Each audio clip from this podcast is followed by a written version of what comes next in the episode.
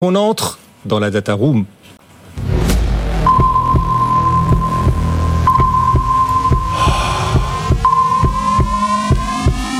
Mieux qu'un long discours, la data. On vous apporte chaque soir avant la clôture un coup d'avance sur les autres. C'est la data room. Sébastien et François, êtes-vous prêts? Prêt. Ils sont prêts.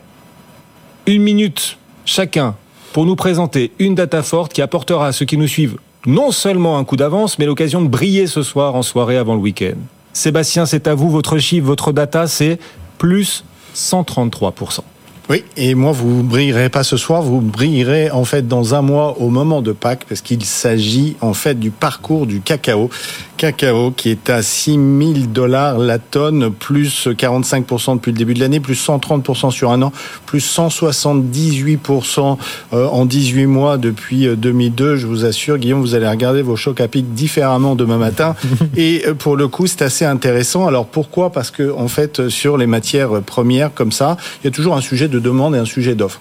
Sujet de demande, c'est croissance de la population mondiale, montée euh, du revenu. Le chocolat, c'est quelque chose qui est une consommation plutôt haut de gamme et festive. Pas trop de questions sur la demande, plutôt une question sur l'offre en fait. L'offre, elle est à 60% en provenance du, du Ghana et de la Côte d'Ivoire. Et qu'est-ce qui se passe? Bah, Réchauffement euh, climatique, naturellement, problème sur récolte depuis trois ans. Vous avez également euh, des arbres, des cacaoyers qui sont un peu vieux, donc qui produisent moins. Et en plus, il y a une maladie sur ces arbres-là. Oui. Donc, déséquilibre total de la demande naturellement et de l'offre, ça fait monter le prix à des niveaux historiques. Hein. C'est du euh, jamais vu. Alors, est-ce que vous allez payer, plus cher vos chocolats à Pâques? Bah, Forcément que oui. Est-ce que vous allez continuer de les payer plus cher? Après Sous-entendu, ma question, est-ce que vous allez continuer euh, Est-ce que le cours va continuer de monter? Alors là, généralement, quand on en arrive là, la demande et l'offre s'ajustent. La demande, bah, naturellement, le chocolat est un bien de, consommation, de consommation non essentiel, donc vous pouvez réduire votre consommation si c'est trop cher. Acheter aussi des produits avec moins de chocolat Oui. à l'intérieur. Par contre, en termes d'offres, eh bien, ça attire. Et puis, vous allez avoir des pays comme ça qui vont en profiter. Le Brésil a déjà annoncé qu'il allait doubler sa production d'ici à 2030. Ah oui, pour profiter de ces nouveaux cours du cacao, plus Absolument. Et puis parce qu'il a un climat qui le lui permet. Mhm. Et puis vous avez l'Équateur qui a dit qu'il dépasserait d'ici 2030 la production du Ghana. Donc vous voyez que l'offre va revenir. C'est pas trop qu'on le sujet. fabrique du cacao en France métropolitaine dans le Pays Basque, un tout petit peu, hein, c'est pas beaucoup. Ah, D'accord. Bah, alors moi, je vais vous poser une question.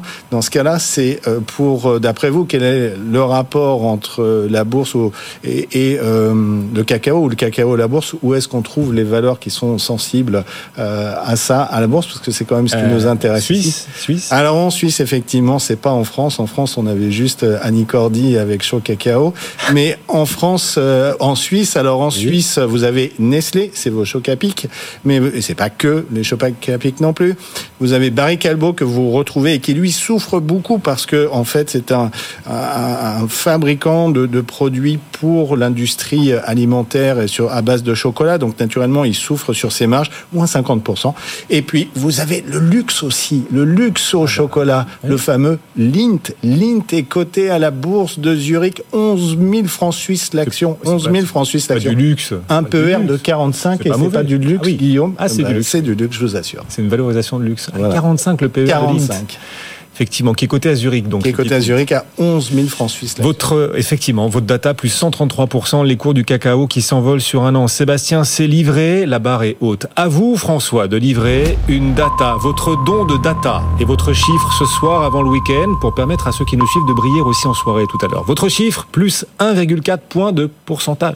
Absolument. Alors ça paraît ridicule par rapport aux 133% d'augmentation du sur les sur les sur les, prix du cacao. Mais par contre, c'est pas si ridicule que ça parce que c'est l'augmentation du poids des, dans le panier de l'inflation européenne des services. Ah oui. Et celui-ci a augmenté de, de à proche de maintenant des 45%. Et donc pourquoi pas si ridicule que ça, même si l'augmentation est relativement faible? Parce que l'inflation des services est la seule qui a du mal à décélérer. C'est celle qui reste qu'on appelle sticky, résiliente à 4% depuis trois mois, celle que regarde la BCE avec euh, avec beaucoup d'insistance euh, pour essayer de guider sur une baisse de taux. Et donc, du coup, cette inflation-là, le, son poids augmente, à la marge, certes. Et donc, du coup, tous les autres éléments euh, que sont l'énergie, l'alimentation et les biens qui sont largement des inflations, leur poids diminue. Donc, ce, et ceci est d'autant plus pertinent que, et on l'a appris cette semaine, notamment avec les enquêtes PMI, que ce secteur infameux ou fameux des services, gagne du terrain rebondit modérément pour l'instant, mais en tout cas, est celui-ci qui porte l'économie. Donc il y a une vraie attention à avoir autour du secteur des services, principalement sur l'inflation, car son poids augmente certes à la marge, mais augmente quand même. Oui, ça veut dire qu'on est de moins en moins industrialisé, c'est ça que ça veut dire également c'est Absolument. Voilà, eh oui et les Chinois euh, qui vont nous alimenter de plus en plus en voiture aussi, etc. Enfin voilà, tout ça est devant nous. Tout ça est devant nous. En véhicule électrique, la vague chinoise est en train d'arriver, ce qui euh, pour les Allemands est un vrai problème. Hein. Ils ont des constructeurs chinois, euh, décidément des constructeurs allemands qui veulent, qui voudront sans doute protéger.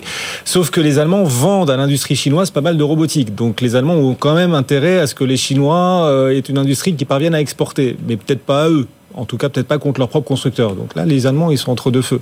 Ce sera intéressant à surveiller. Merci à tous les deux de nous avoir accompagnés. François Cabot, AXA IM, Sébastien Corchia également pour Cogefi Gestion. Bonne soirée, bon retour.